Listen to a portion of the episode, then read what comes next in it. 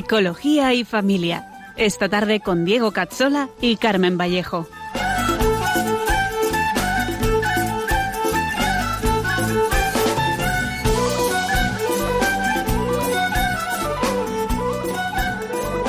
Tras que lo vivido te dio una nueva esperanza, todo encontró su sentido y ahora estás caminando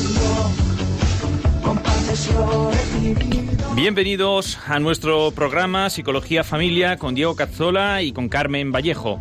Un programa para profundizar en la vida de la psicología humana y de la familia. Hoy nos adentraremos en la recta final de nuestra presentación de la dimensión corporal, hablando del sueño y de la alimentación. En unos segundos empezamos.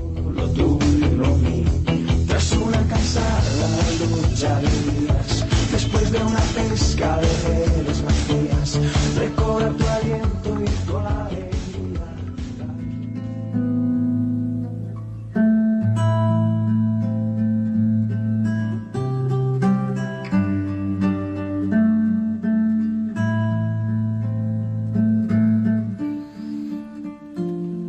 Como siempre empezamos con una oración. Ven, Espíritu Santo, ilumina nuestra mente, abre nuestro corazón para que seamos siempre transparentes a la verdad del Señor. Que la Virgen María, nuestra tierna Madre, nos guíe con firmeza, sabiduría y humildad en el camino del amor verdadero. Por Jesucristo nuestro Señor. Amén.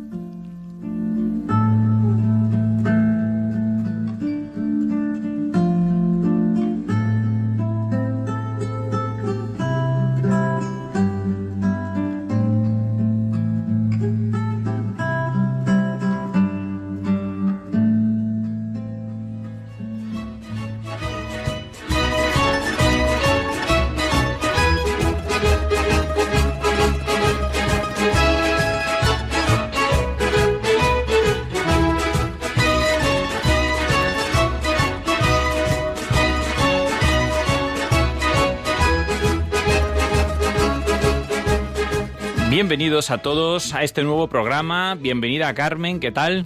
Hola Diego, buenas tardes. Recuperándote. que has estado pachucha. He estado con gripe. Has estado a punto de no, de no venir. Bueno, pues hoy tenemos una invitada que nos acompaña en directo. ¿eh? Un directo, una, una, invitada muy especial. En lugar de tenerla solamente en, la, en, la, en el espacio para crecer, la tenemos aquí con nosotros desde ya. ¿Qué tal, Ana? Hola, buenas tardes.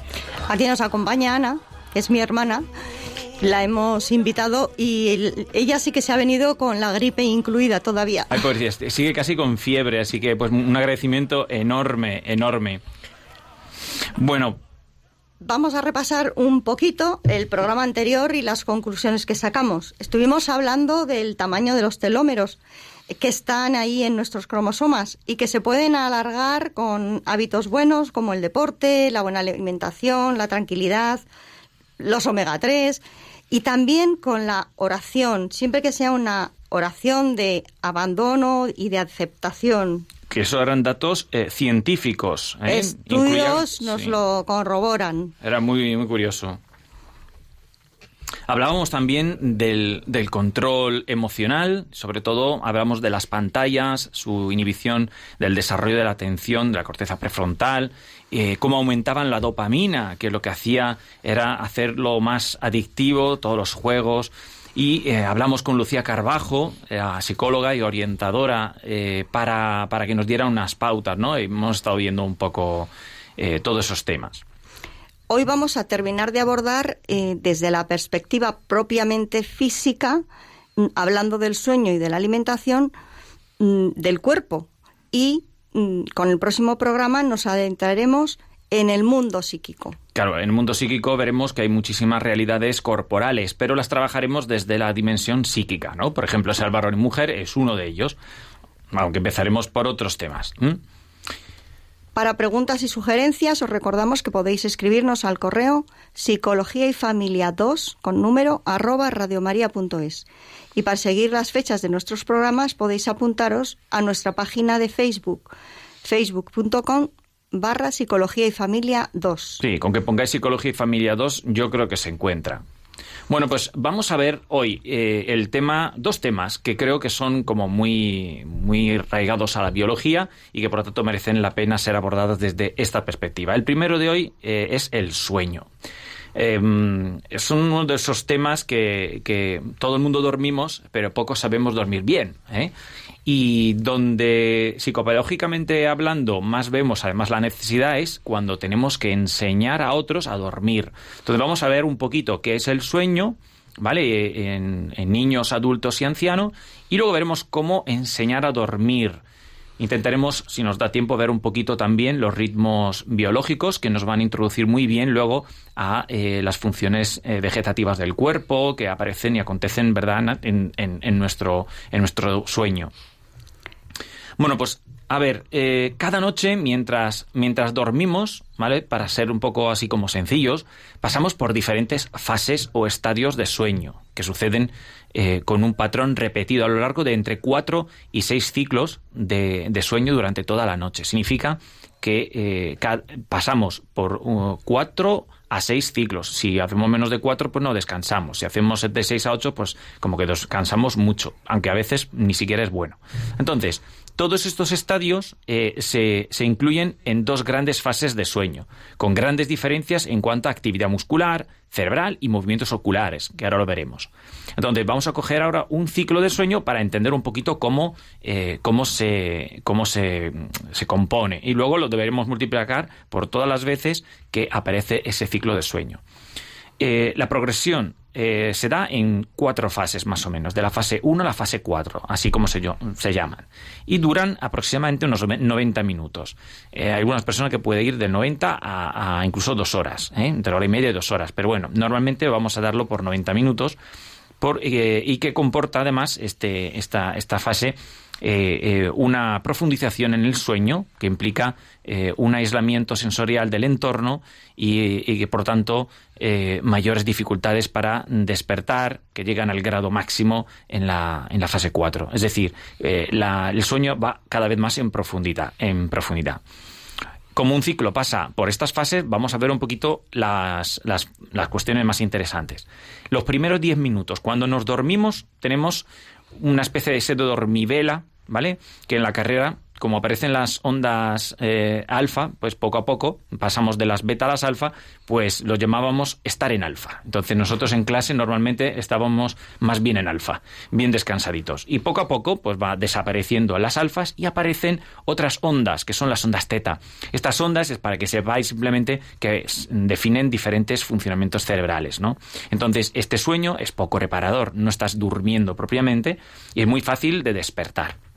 ¿Vale? Es el que nos introduce al sueño y es un poco como el momento de la siesta.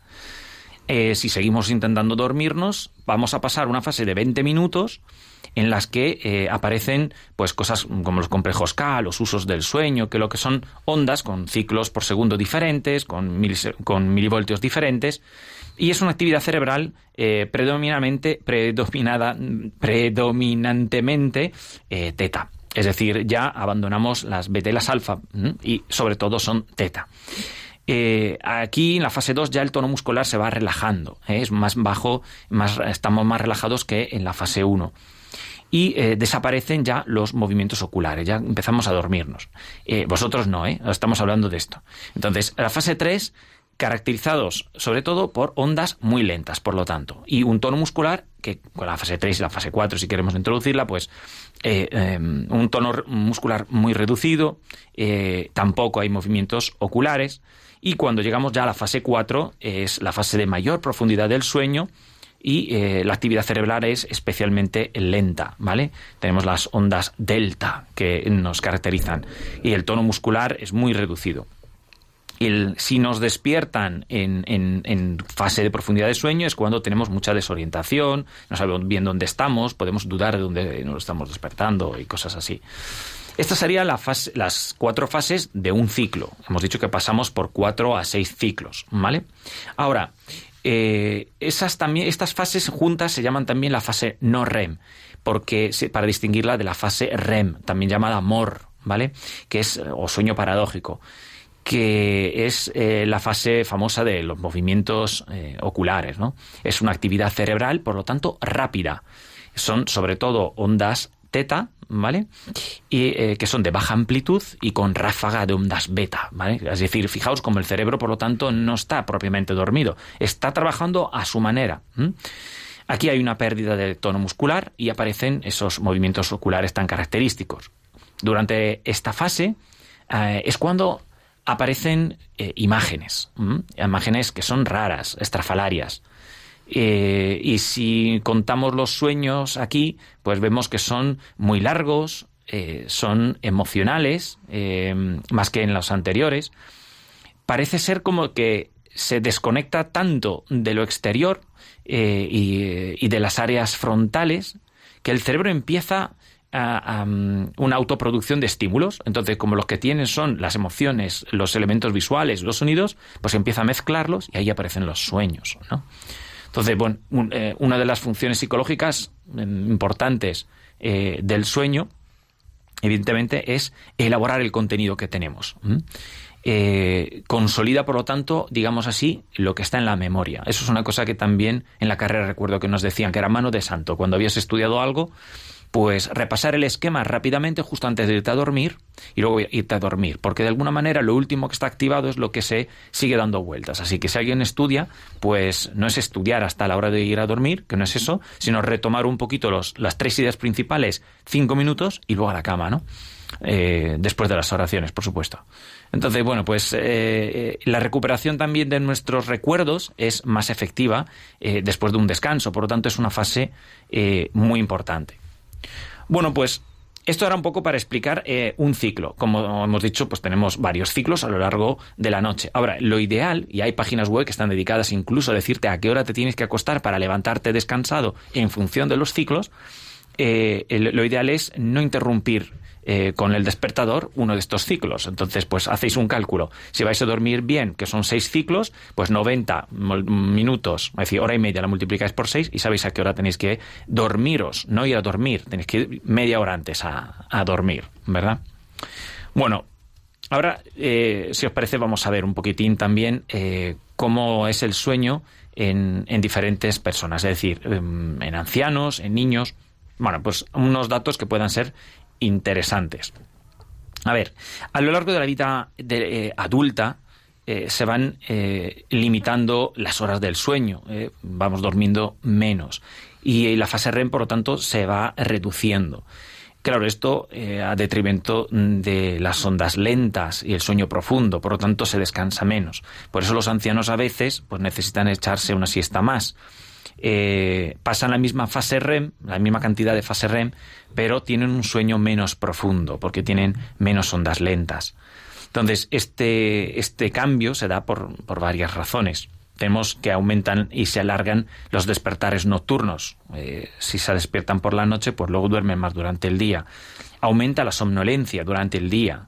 Eh, y los mecanismos que regulan la vigilia y el sueño, que los hablaremos al final, pues pierden un poco de eficacia y por tanto eh, disminuye la capacidad para mantenernos eh, o bien dormidos o bien despiertos. Por eso es un poco como más eh, fácil despertarse cuando se es ancianos, ¿no? Bueno, ¿qué consejos podemos dar entonces a los abuelos? Pues justo cuando redactaba esto pensaba yo en mis padres, ¿no? Pues, pues que hay que evitar el sedentarismo, hay que estar activos durante el día y evitar en la medida de lo posible el exceso, no tanto la siesta, sino el exceso de sueño diurno, eh, para dejar más eh, claro y diferenciado el ciclo entre el sueño y la vigilia. Bueno, esto es con los ancianos. Con los niños, eh, pues sabemos que el 25 al 30% de las visitas al pediatra están relacionadas con problemas ligados al sueño. Mm, Fíjate, 25-30%. Es mucho. Es mucho. Y es muy importante, eh, dentro de esto que hemos ido hablando estos días y que hablaremos más de todo este desarrollo sensorial, neurológico, motor del niño, el papel que tiene el sueño en el desarrollo de cada una de esas áreas. Hmm. Es necesario que ese sueño sea de calidad para que esos, esos desarrollos también se asienten de alguna manera durante la noche con esos ritmos que tú decías. Entonces, tenemos la hormona de la melatonina que se encarga de relacionar la vigilia con la luz y, el sueño con la oscuridad. Y eso es posible a partir de los tres meses de vida. Entonces, eso es lo que tenemos que educar a los niños en que vayan estableciendo bien pues esos periodos de vigilia y sueño y esos tiempos de, mm, de, sueño y de descanso. ¿no? Y bueno, aquí es muy curioso hay muchos datos interesantes. Vamos a decir simplemente que el, desde que el recién nacido eh, eh, dormimos diferentes horas. Al principio duerme mucho, de los primeros, el primer mes duerme muchísimo, 16 horas diarias, y tiene de 6 a 8 periodos de sueño y eh, de cuatro horas cada uno. Por lo tanto, son ciclos muy largos. Luego se van reduciendo. Eh, sobre los tres a seis meses eh, empezamos a poder alargarlos. De dos a cuatro años es cuando tenemos las tres siestas con el niño pequeño. A los dos, cuatro años ya tenemos solamente una siesta, se va reduciendo y a partir de los cinco o diez años el sueño empieza a ser casi adultos y por lo tanto sin siesta va adelante. ¿no? Ahora, em, lo que podríamos decir sobre todo sobre este tema es eh, cuando vamos a intentar hacer pasar a un niño de una fase a otra, por ejemplo, quitarle una siesta o simplemente cuando pasa del pecho a dormir, que al niño hay que enseñarle a, bueno, digámoslo de una manera más simple, es decir, al cerebro hay que enseñarle a dormir. Entonces, hay que ayudarle a mantenerse dormido durante un tiempo. ¿Cómo podemos ayudar, eh, por lo tanto, al niño a adquirir el hábito de, de dormir. Bueno, pues teníamos unos, eh, unos, unas propuestas, algunos métodos, como el duérmete niño en España, que viene de Richard Ferber, que es dejarle dormir. Eso mm, quería dejar claro que me parece una barbaridad. Dejarle es eh, llorar. sí, es una barbaridad. Es decir, el niño si llora es por algo. Podrá tener hambre, podrá tener que cambiarse el pañal, pero si, si todo está bien, pues hay que cogerlo. A lo mejor es una inseguridad que tiene, los brazos le ayudan muchísimo. Entonces, eso no es la mejor forma de, de arreglarlo. Luego hay otros métodos ¿vale? Que se basan, por lo tanto, en otras pautas. Y yo voy a decir solamente que tener la habitación oscuras, por lo tanto, hemos visto que ayuda a, los ritmos, eh, a los ritmos del, del vigilia sueño y por lo tanto el niño entiende cuando está oscuro que tiene que dormir. Que los padres estén tranquilos es fundamental. Si el padre está nervioso porque no se duerme el niño, el niño no se va a dormir. La rutina clara que va, mm, tiene que ser muy clara, es decir, eh, por ejemplo, subir las escaleras, incluso cantar la canción, leer un cuento, que sea siempre lo mismo, ayuda muchísimo.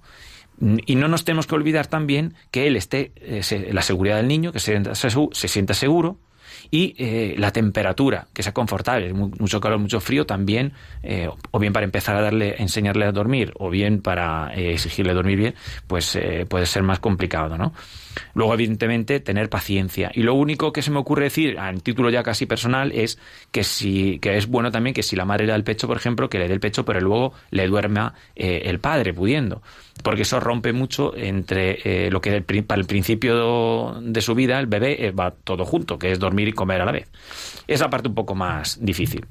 Y si no, decirme a mí que lo estoy intentando hacer con mi hija. Bueno, pues entonces, mm, dicho un poquitín el tema del dormir, vamos a ver que hay también unos ritmos biológicos como veo que no vamos muy bien de tiempo, solamente vamos a comentar que hay varios ciclos, es decir, hay diferentes formas de, estar a lo largo del día, eh, dentro del día, a lo largo del día, después del día y entre periodos más largos.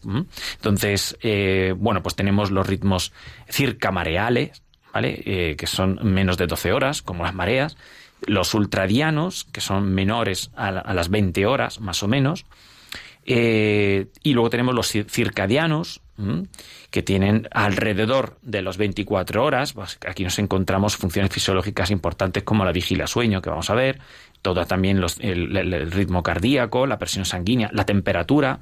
Sabemos que hay horas a las que hay temperaturas más altas y más bajas. Y luego están los ritmos infradianos, ¿vale? Que son los que decíamos eh, que son para mayores de 24 horas, que va desde la menstruación de la mujer a los altibajos del otoño, por ejemplo. Y, bueno, pues y, otoño y primavera. efectivamente, junto a estos ritmos estacionales, uno de los sistemas fisiológicos que más es, influido es el sistema inmune y a esto hay que tener un, hay que prestar una atención especial porque puede darnos una calidad de vida y ahorrarnos, eh, digamos, esos altibajos que todos conocemos. Fenomenal, porque eso además ahora lo vamos a retomar en la siguiente sección. Bueno, pues estáis escuchando Radio María en el programa de Psicología y Familia. Hemos visto un poco la importancia del, sueño para el cuerpo y ahora toca entrar entonces en la última, pero no menos importante, eh, realidad corporal. Y lo haremos en nuestra sección para crecer.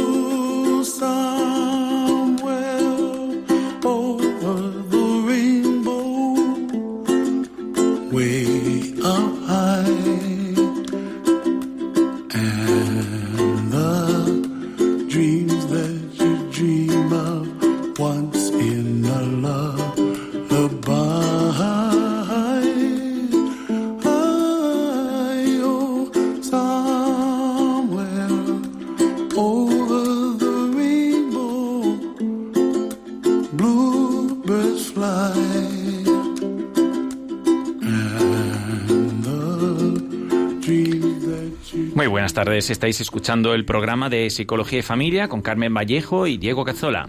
Empezamos la segunda parte de nuestro programa Secciones para Crecer. Hoy tenemos a la doctora Ana Vallejo que nos acompaña desde el principio del programa. Muy buenas tardes, doctora Ana.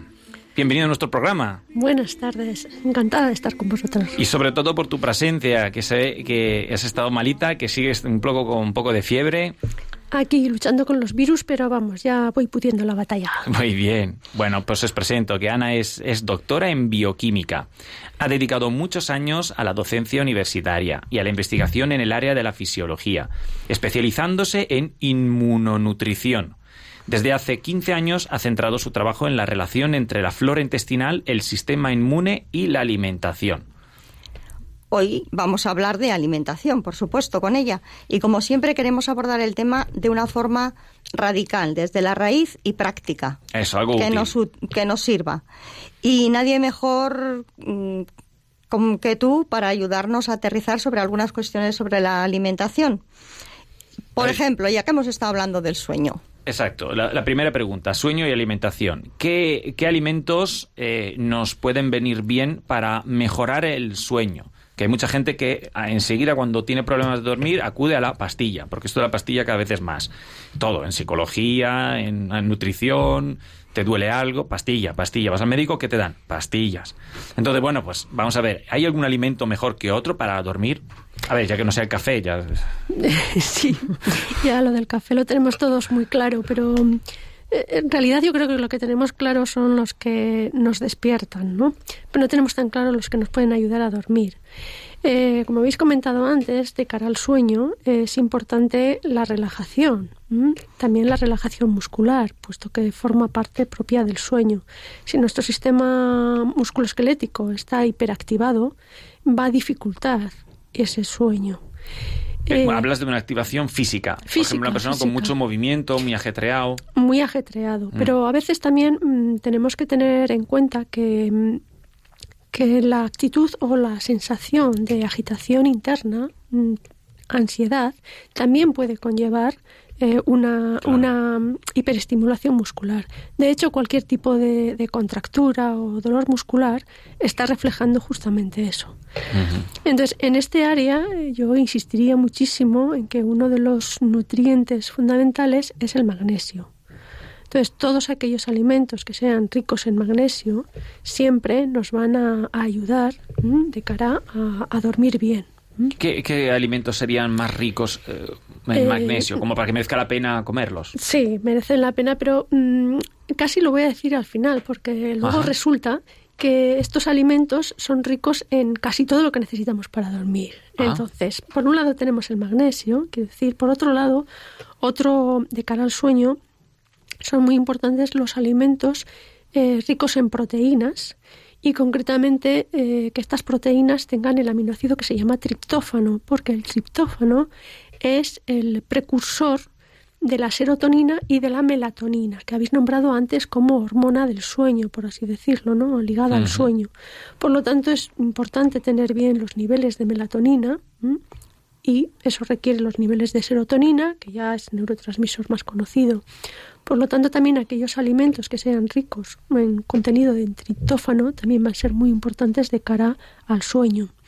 Y por otro lado, eh, tenemos eh, la importancia de los ácidos grasos esenciales. Hemos hablado el programa anterior, que es lo que nos dejó como la mosca detrás de la oreja, ¿no? Sobre los omega 3, que se habla tanto, que aparece en todas las leches, ¿no?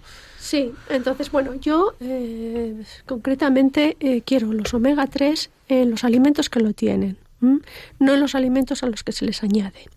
Bien, es verdad que, hombre, si no los tomas en los otros, pues bueno, bienvenido sea, pero el alimento vamos a dejarlo como es y no tanta manipulación posterior, porque en esas manipulaciones mm, es de donde nos vienen muchas veces las dificultades a día de hoy. Así ¿eh? que es mejor comer un alimento rico en omega 3 que, que no, la leche rica con omega 3. O sea, hay cosas que no tienen mucho sentido. Entonces, básicamente, alimentos que contienen eh, estas tres cosas que acabo de decir. Bueno, pues tenemos por un lado por un lado está el plátano, que es eh, muy rico en magnesio.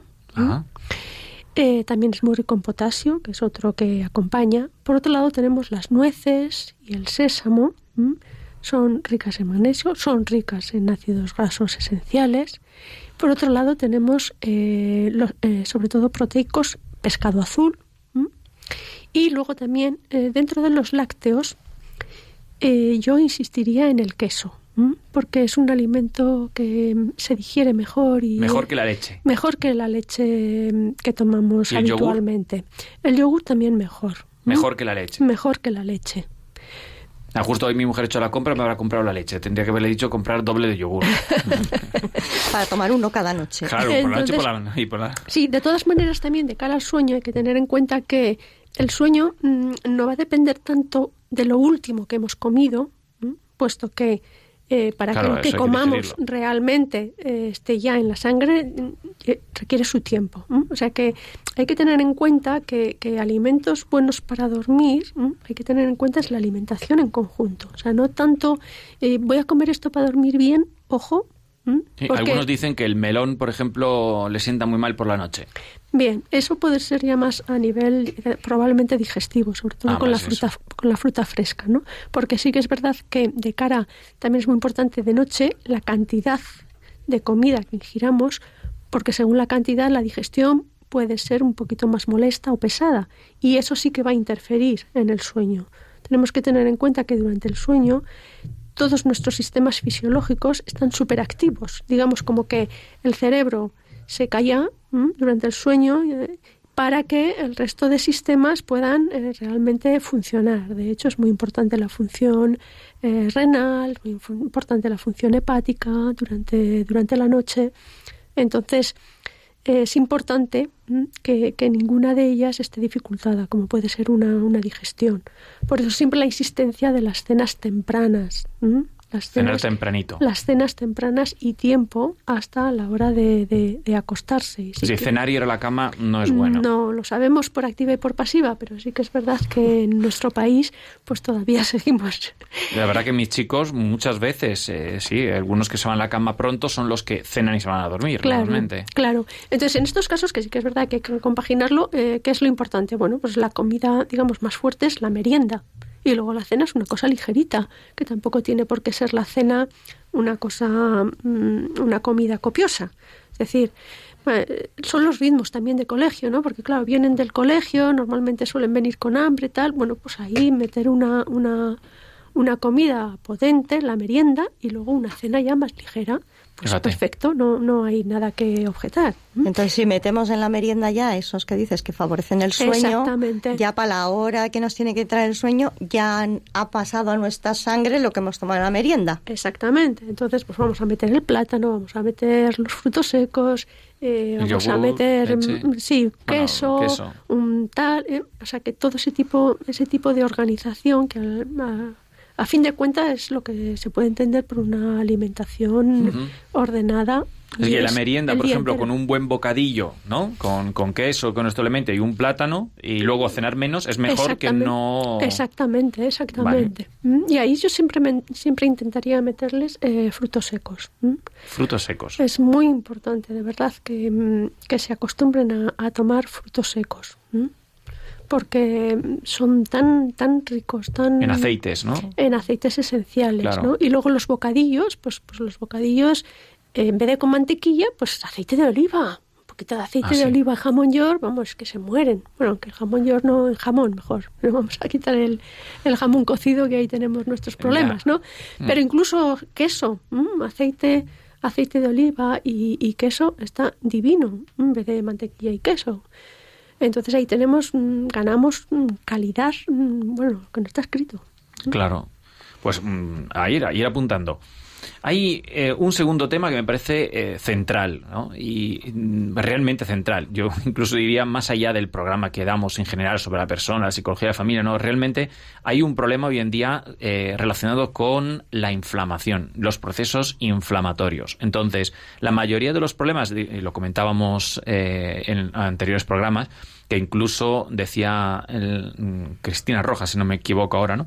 Eh, eh, decía que estaban estudiando cómo la depresión tenía una vinculación importante con los procesos inflamatorios y estaba empezando a ser tratado las depresiones no con, no con antidepresivos, sino con antiinflamatorios. Lo que pasa es que los antiinflamatorios no son buenos para el estómago. Entonces, aquí la pregunta es, ¿qué comidas son más antiinflamatorias y nos pueden ayudar a disminuir las inflamaciones posibles del cuerpo, ¿no? Pues aquí efectivamente eh, hay unos cuantos nutrientes que son fundamentales. Vamos a insistir, todo el tema de eh, los ácidos grasos esenciales. Esos son fundamentales y están en la base. Por otro lado está el tema de la vitamina C. Parece mentira, pero mm, muchas veces cuando se hacen analíticas, pues a pesar de que, las personas dicen, no, pues personas que toman cítricos, que toman fruta, etcétera, pues tienen mm, déficit de vitamina C. ¿Por qué? Pues porque la vitamina C es, muy antiinflamatoria, muy antioxidante y entonces se utiliza muchísimo y a veces toda la que tomemos es poca. Y muchas cosas se solucionan con un incremento en la dosis. Con respecto a la vitamina C hay que tener en cuenta que se toma mm, para adquirirla de los alimentos es mejor alimentos crudos porque en el momento en que se, algo se cueza, etcétera, ya vamos a perder la vitamina porque es muy muy muy lábil. Así que las espinacas, las acelgas cocidas. Mm, ahí vamos a perder mucha vitamina C. Tendremos otras otras ventajas, pero vamos a perder. Entonces las espinacas en, ensalada. podemos. Luego tenemos eh, un alimento que es campeón en vitamina C es el pimiento. El pimiento, pensaba en la naranja. no, no, la naranja está bastante por debajo en la lista de, digamos, en contenido. Y el pimiento crudo en ensalada está buenísimo. El pimiento crudo en ensalada está muy, muy, muy bueno. Eh, ¿Un color en concreto, rojo? No, en general, casi todos tienen mucha vitamina C. O sea que, bueno, esos pequeños trucos, ¿no? Que, al final nos van a dar el juego en, el día a día. Luego, pues el pescado azul sabemos que mejor pescadito pequeño, ¿no? Pues sardina, anchoa, que los pescados grandes por la contaminación de los mares no conviene tomarlos más de una vez por semana, ¿no? En fin, es nuestro propio castigo, ¿no? Claro, sí, que hayamos llegado a este punto es una pena. Exactamente, ¿no? Entonces, mm, pero mm, está, están ahí, o sea que, hay que tenerlo, hay que tenerlos ahí en cuenta y luego pues las semillas, el sésamo, eh, mm, en fin, Luego, con respecto a las semillas también, las semillas de lino, entonces eso también, por ejemplo, pues echarlas a un yogur, siempre molidos. Ojo, las semillas, insisto, que se me olvidaba, es muy, muy importante, realmente si queremos aprovecharlas, es tomarlas molidas, porque eh, nuestro, nosotros no somos, mm, no somos herbívoros. Entonces nuestro sistema digestivo tiene un poco de dificultad ahí con las semillas, entonces va a ser que no las vamos a aprovechar. Entonces siempre eh, intentar tomarlas modelitas o ya en crema, como puede ser la, el, este que se denomina tahini, la marca de, la crema de sésamo o la crema de almendras o Yo ni sabía que había crema de sésamo. Sí, No, es- ya sí, sé. sí. Pues se está llama- buenísima. llama y Crema está, de está, sésamo. está muy buena, se puede mezclar. con- y luego, por eso, añadirla cuando se hace una, una vinagreta de una ensalada, pues la añades y ya está. Y tienes un. O sea, es- enriqueces muchísimo eh, cualquier plato. Claro, como son, Con muy como son muy muy detalles, como son detalles, pasamos un poco desapercibidos en estos temas, ¿no? Sí. Y dice, va, tampoco sea para tanto. Sí, porque yo creo que es eso, hasta que nos topamos con ello, nos lo explican y dices, ah, pues sí, mira, y ya. Y luego sí hay que coger un poquito la rutina, eso es Mm. lo importante, ¿no? Como, como todo. Pues yo, sinceramente, aconsejo por experiencia personal a todos los oyentes que estén escuchando en este momento, mm, no os quedéis con todo, a lo mejor, porque eso No. es complicado, pero pensar en algo que hemos dicho que pueda venir bien e introducirlo. Por ejemplo, esta semana voy a probar a comprar la, sal- la crema de, de sésamo y voy a probar a, a comerla de alguna manera. O otra cosa, ¿no? Y probar. In- Voy a introducir un yogur en la dieta, por ejemplo, diario, ¿no? porque a lo mejor me va, me va a venir bien. Y intentar cambiarlo, porque esto cambiar el cuerpo, a ver, no somos lo que comemos, ¿vale? Porque mm, así literalmente no somos, no somos algo más que lo que comemos. Bueno, podríamos decir que estamos como comemos. Estamos Yo diría como que comemos. estamos como comemos. El ser mm, es otra cosa. Claro, sí. Sí, hay, una, hay una influencia de todo en todo, ¿no? Pero, pero sí que es verdad que si comemos una cosa, pues esa nos influye. Y en nuestro cuerpo a veces, por cuanto queramos que funcione de una manera, no funciona si, si no lo hacemos bien, ¿no? Muy bien, entonces, bueno, pues ya habéis visto entonces cómo, eh, cómo poder, digamos, reducir la inflamación en general. Ahora, alimentos antidepresivos como tal, ¿dirías que hay alguno en concreto que ayuden? A ver, los alimentos antidepresivos son los antiinflamatorios lo que hemo- y en los que hemos comentado antes de ricos en triptófano, fundamentalmente, puesto que en la depresión uno de los neurotransmisores más comprometidos es la serotonina. La serotonina, sí. Vale. Entonces todo La aquello que esté rico, eh, sea rico en triptófano, que es de donde proviene la serotonina, va a facilitar La recuperación. La recuperación. Bueno, como la depresión es uno de los número uno que tenemos en el país, en España, somos, creo, me parece que no sé si en Europa somos los número uno en venta de, de antidepresivos. Bueno, pues entonces y consumimos, pues eh, a tenerlo, a tenerlo en cuenta. Bueno, tenemos también una... A ver si tenemos, tenemos tiempo todavía a lo mejor para comentar eh, tipos de alimentos. Hay unos, unos datos también que eh, he visto que circulan mucho, que la gente pregunta mucho, que sobre todo en casos de problemas intestinales, pero en general también simplemente para recuperarnos, por ejemplo, de los medicamentos. Eh, lo que es lo prebiótico y lo pro- probiótico, ¿no? Y lo que son las propiedades inmunomoduladoras, ¿no? Es que esa palabrota que no pienso repetirla. Pues... Eh, ¿Qué es eso? ¿Cómo, ¿Cómo tenemos que entender eso? ¿Realmente ayuda? ¿Es Sí, realmente es un área, eh, es un área fundamental, es un área fundamental de la, de la alimentación y yo diría que de la salud. Es un área todavía relativamente poco estudiada, muy, digamos, poco estudiada, aunque ya profesionales que llevan 20 años en, en ello, sí que ahora es eh, un poco boom y sale prácticamente todos los días en algún medio de comunicación el tema de la importancia de la flora intestinal y de lo que depende nuestra salud de la flora intestinal, ¿no? Bueno, esto es una, es una realidad. ¿no? Eh, nuestro sistema digestivo, nuestro aparato digestivo, el intestino está implicado además también en eh, todo el sistema inmune. Es decir, que toda nuestra inmunidad depende, depende de cómo esté eh, nuestro aparato digestivo. Una vez dicho esto, ya mm, intuimos que efectivamente eh, prácticamente todas las enfermedades mm, van a tener una cierta relación con la salud a nivel eh, intestinal. Mantener la flora intestinal en su equilibrio es garantía eh, de salud y de bienestar. Y cuando hay algún fallo, tanto en salud como en bienestar, hay que analizar cómo está esa flora intestinal. Y mientras no lo hagamos, siempre tendremos un área ahí de fallo.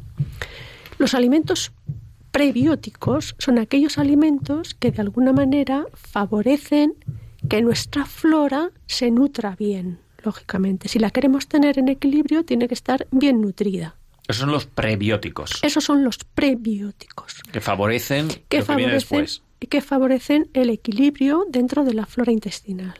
Ese equilibrio de la flora intestinal es simbiosis con nosotros. Nosotros vamos a, a absorber eh, algunas eh, vitaminas que ellos sintetizan y que si ellos están mal nos sintetizan y nosotros no las vamos a tener y, y otros nutrientes. Por lo tanto, es imprescindible. Los probióticos son aquellos alimentos que contienen algunas cepas de, eh, de, los microorganismos de la flora intestinal. Es decir, que van a tener los lactobacilos o bicifidobacterias o mm, levaduras. Como darle ayuda, digamos, a lo que Entonces, ya tenemos. Es decir, que vamos a introducir esos microorganismos para que, digamos, aniden y crezcan en nuestro, eh, en nuestro sistema digestivo, porque por alguna causa pues se han eliminado. Entonces, los probióticos son los que contienen los microorganismos y los prebióticos son los que alimentan a los microorganismos. Más claro era imposible. Solo me, se me ocurre una pregunta que puede que algún oyente también la tenga allí, ¿no? Y es, eh, esos yogures que nos venden tanta publicidad, que ya no me fío de la publicidad, entonces esto lo de Activia, eh, hay muchos, incluso Danacol, eh, que sí para el colesterol, todo esto realmente son cuestiones que nos pueden ayudar o son cosas que más de publicidad. Mm, a ver, mm, con la publicidad siempre, yo digo que la publicidad siempre hay que ponerla en cuarentena, ¿no? Pero eh, con respecto a esto sí que es cierto eh, y, hay, y, se han hecho estudios y efectivamente algunas cepas que contienen estos eh, pueden ayudar. Pueden ayudar. Ojo, el danacol eh, no es un probiótico. ¿m? No, eso el me danacol contiene de... exactamente contiene un nutriente que efectivamente ayuda al metabolismo del colesterol. ¿m? Pero los que son probióticos son más lo que lo probiótico siempre tiene que proceder de una fermentación. Si no hay fermentación, no va a haber ni bacterias ni no va a haber eh, microorganismos. ¿vale? Pero puede ser en pastilla también. Puede ser en pastilla, pero entonces esos ya son suplementos, ya no estamos hablando de alimentos, estamos hablando de suplementos nutricionales. Vale. ¿Vale? Entonces, en, nuestra, en, en nuestro día casi todos o muchos necesitamos de algunos suplementos nutricionales porque el ritmo, etcétera, ya estamos un poquito tocados, ¿vale? Uh -huh. Y los necesitamos. Pero en principio aquí nos estamos ciñendo a lo que es la alimentación. Entonces, todos aquellos alimentos que provengan de fermentación, como son los yogures, o como puede ser el chucrut, o como pueden ser otras verduras fermentadas, el miso, el tofu, etcétera, eh, todos esos van a ser alimentos probióticos. ¿Mm? Y eh, sí que son muy interesantes y van a ayudar a reponer nuestra, nuestra flora intestinal.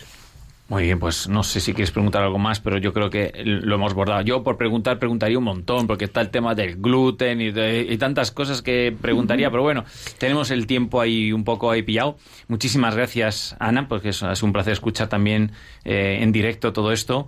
Y, y mmm, quédate aquí con nosotros, evidentemente, que vamos a pasar ahora a nuestra tercera parte del programa y seguimos con ello mientras luego esperamos alguna llamada. Gracias a vosotros.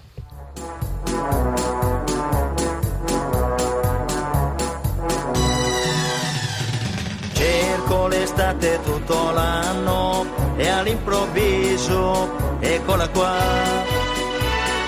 Lei è partita per le spiagge e sono solo qua su in città. Sento fischiare sopra i tetti un aeroplano che se ne va azzurro, il pomeriggio è troppo azzurro e lungo per me. Mi accorgo di non avere più risorse senza di te. E allora io quasi quasi prendo il treno e vengo, vengo da te. Ma il treno dei desideri pensieri all'incontrario va. Bueno, pasamos ahora a nuestra tercera y última parte del programa de preguntas y respuestas. Eh, vamos a dejar unos minutitos para que podáis ir llamando en directo al 91 005 9419. Repito el teléfono 91005-9419. Aquí podéis formular alguna preguntita sobre lo que estamos viendo o lo que sea.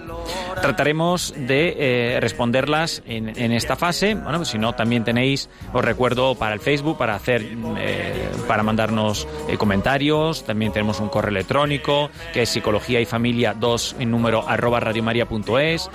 Y en el Facebook también psicología y familia 2, lo podéis buscar y ahí, ahí estamos. Ahí podéis ver las fechas de los programas, que somos mensuales, entonces pues ahí nos los pondrán en, en, en, aviso. Eh, y mientras esperamos por si entra alguna llamada, sí, pues tenemos una llamada, qué bien. María, muy bien, María de Zaragoza, ¿qué tal? ¿Cómo estás? Sí, pues muy bien. Y yo me encuentro muy bien y muy a gusto escuchando tanta tanta bondad para la nutrición y la salud. ¿A que sí? Bien. Cuéntanos, ¿qué pregunta, mi pregunta Con, mi pregunta concreta para la doctora Ana, a ver qué piensa del kéfir. Porque yo mm, llevo como unos 40 años haciéndolo y tomándolo por después de postre, de comida y de cena. A ver qué piensa. Muchísimas gracias. Bueno, María, pues me parece estupenda esa costumbre y te animo a que continúes con ella. Efectivamente, el kéfir es uno de los productos que, que provoca fermentación y por lo tanto es un alimento probiótico extraordinario. O sea que mucho ánimo. Toda mi vida mi padre tomando kéfir, me voy a juntar con él esta Va a ser que sí. Muy bien. Pues tenemos otra pregunta. Viviana de Mallorca, adelante. Muchas gracias, buenas tardes. Buenas tardes. Una, linda oportunidad poder disfrutar la tarde aprendiendo. bueno, pues es que mi pregunta es porque tengo una nena de dos añitos y te cuento que hace ya van a ser unos cuatro meses que no le logro encontrar el gusto por la comida hace ya y resulta que todavía le doy el pecho. Entonces estoy preguntándome si al 100% ya es el pecho el que le perjudica, pero bueno, está sana, pero no la veo tan fuertecita y tan desarrollada como quisiera, entonces digo yo no sé ya qué alimento darle. Y justo ahora en Navidad me tocó darle un antibiótico porque se puso malita de, bronquios, entonces ¿qué me podrían sugerir? Y pues encantada de, de verdad de, aprender esta tarde sobre cómo nutrirme y dormir de lo mejor. Buenas tardes. Buenas tardes, Viviana. Mira, si estás dando el pecho a tu niña y la niña mama bien, eh, en principio no hay ningún problema porque continúes. Y siempre esa demanda mm, es mejor mantenerla siempre que sea posible porque es la mejor alimentación eh, para, para, el niño. Y luego poquito a poco ella irá introduciendo, podrás irle introduciendo el resto de, alimentos. Con respecto al tema de antibióticos que dices que ha tomado, eh, yo te diría que sí que convendría que le des algún probiótico. Yo te recomendaría que preguntes en la farmacia por un probiótico para una niña, para una niña de dos años. Yo así de memoria no te voy a, dar porque en esa edad pues hay que, hay que tenerlo muy, muy claro, pero en una farmacia te pueden, te pueden ayudar. Por otro lado, le puedes ya, probablemente le puedes introducir, le puedes introducir yogur, le puedes introducir kéfir, que también va a ayudar a, eh, a, su flora, a su flora intestinal. Es muy, muy importante en los niños pequeños ese crecimiento, que el crecimiento de la flora intestinal sea correcto. También es verdad que ellos tienen una capacidad mm, de, regeneración muchísimo mayor que, los adultos. Por lo tanto, a poco que los les ayudemos después de un antibiótico, ellos van a restablecer perfectamente su flora intestinal. Muy bien. Pues tenemos una última pregunta de María Irene, de Madrid. Adelante, María. Soy yo. Mire, no he oído entera la, todo lo que han estado hablando, pero como me afecta directamente que lo he pasado y lo paso muy mal con mi tripa. Yo siempre digo mi tripa. Porque claro, la comida no puedo comer de casi nada, como de todo, pero muy y muy salteado y tal. Entonces, pues me gustaría que me dijeran, porque para hacer de vientre mal, toda la vida, ¿eh? desde los cuatro años que tuve una colitis, y a, veces me han dicho, es de la flora intestinal, o tómete omeprazol, y todo lo que sea medicina, yo me pongo a morir. O sea, evito tomar cualquier medicina, procuro mm, cuidarme con todo lo, lo más natural y no tomar medicación. Y bueno, más o menos eso es todo. Mm, María, pero eh, perdóname, una preguntita, pero enfermedad de Crohn no tienes. No me lo han dicho nunca. Vale. Vale. Bueno, María Irene, entiendo bien, eh, entiendo bien tu problema porque es bastante frecuente, ¿no? Mucho más de lo, de lo que quisiéramos. Y sí que en principio te puedo asegurar que ahí eh, hay un problema mm, de flora intestinal. Entonces sí eh, que ya habría que hacer un, yo recomiendo hacer un estudio, ver exactamente cuál es tu situación y poner los medios para recuperar esa flora intestinal. Eso es posible. Eh, la flora intestinal tiene un antes y un después, es decir, se recupera y uno puede, eh, bueno, pues mm, ganar en, bienestar y en salud. Eso es, mm, eso es claro. Y ahí sí que pues mm, te recomiendo que te pongas en manos de un, de un profesional y probablemente notarás mucha mejoría. Como eh, a consejos generales, pues probablemente tú ya tengas muchas cosas localizadas, ¿no? Y como dices, pues cómo, pues aquello que más o menos me sienta bien, etcétera. Con respecto al tema de, del tránsito intestinal, del hábito intestinal, yo te diría, aumenta mucho la ingesta de semillas de lino molidas y por otro lado también eh, ayudan muchísimo tanto dátiles como higos secos y eh, ciruelas pasas. estos tres mm, forman un, un, conjunto muy muy bueno para modular el hábito intestinal junto con la ingesta de agua ojo, vigila, probablemente tengas un déficit de agua, de líquido, y junto a ello, pues un mínimo de ejercicio. Y nada más. Muy bien, bueno, pues entonces mm, nos queda solamente poder contestar mm, brevemente, brevemente a una pregunta que nos llegó y nos preguntaban por la homeopatía. Bueno, yo he visto, he oído hablar mucho en pro, en contra, he visto muchas cosas. Me gustaría que nos dieras un poco tu opinión sobre cómo actúa eso, si hay algo bueno, si es algo malo, o cómo lo ves. A ver, la homeopatía es, eh, es una, yo diría que es una ciencia, aunque a muchos les pudiera escocer. Entonces, es un conocimiento distinto de la fisiología y de, y de, y de la enfermedad. Eh, al hacer ese conocimiento desde, otro, eh, desde otros puntos de vista, el abordaje es distinto. Es distinto al concepto médico mm, tradicional, alopático. Eso no quiere decir, en ningún caso, que ya necesariamente esté mal, en absoluto. De hecho, eh, pues las asociaciones de homeópatas, que de hecho hay muchísimo profesional médico, muchísimos médicos que han hecho esa especialidad y, la, la, practican, eh, han presentado pues todos los estudios que hay, todas las pruebas que hay y mm, por ello se están frenando toda esta campaña que está habiendo en contra de la homeopatía. ¿Vale? ¿Podría haber algún interés quizá? Puede haber miles de intereses. Yo ya y ya ni, ni me meto ni me importa, ¿no? A mí lo único que ya mm, voy a aprovechar para decir ¿eh? es que el gran error, el gran error siempre, y yo diría que a todos los niveles, es cuando un avance, cualquier avance en el conocimiento, lo elevamos en el pedestal y lo consideramos el único válido. Ese es el gran error.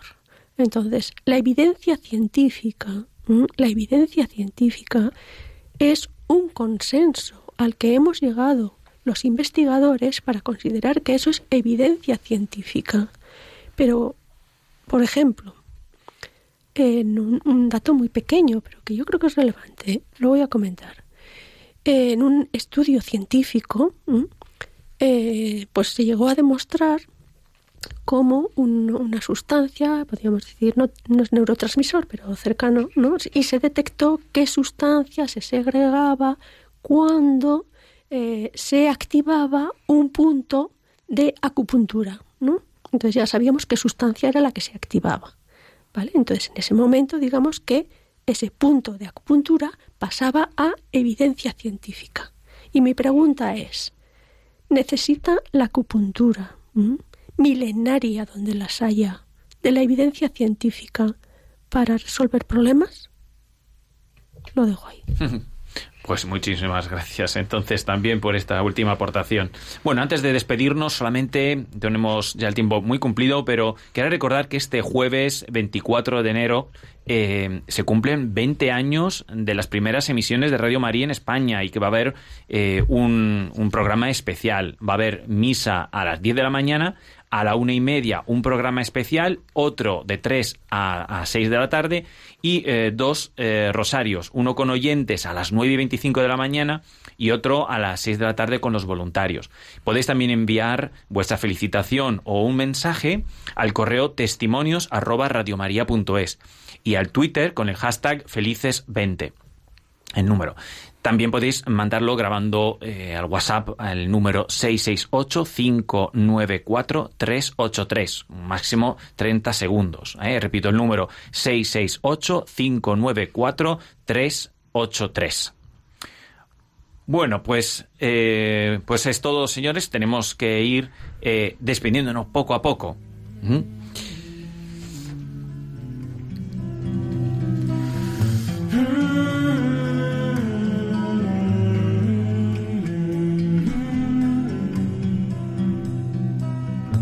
Abrazo tu amor que no entiendo, sé que sanaré a su tiempo. Bendito seas, Señor. Bueno amigos, tenemos el tiempo cumplido. Ahora toca meditar lo que hemos reflexionado, tomar decisiones, tratar de aprovecharlo aplicándolo a nuestra vida, meditar lo que nos quiere decir en cada momento el Señor y estar atentos a entender su voluntad, porque como siempre recordamos y decimos, en ella está la clave de nuestra felicidad en el cielo y también aquí ya en la tierra. Dios mediante nos volveremos a escuchar el 19 de febrero, como siempre a las 5 de la tarde. Seguiremos profundizando en la persona y abordaremos nuevos temas en nuestras secciones para crecer. Os invitamos a escribirnos a nuestro correo y formular vuestras preguntas a psicología y familia 2 en número arroba radiomaria.es. Apuntaros al Facebook para saber cuándo son las fechas. Rezad por nosotros, que nosotros rezaremos por vosotros también. Un saludo Carmen, un saludo muy agradecido eh, Ana. Un saludo, adiós a todos nuestros Buenas tardes a oyentes. Gracias a todos. Bendigo tu nombre que es santo, en ti que eres Padre descanso y todo lo que necesito, mi Dios, me entregarás. Descanso.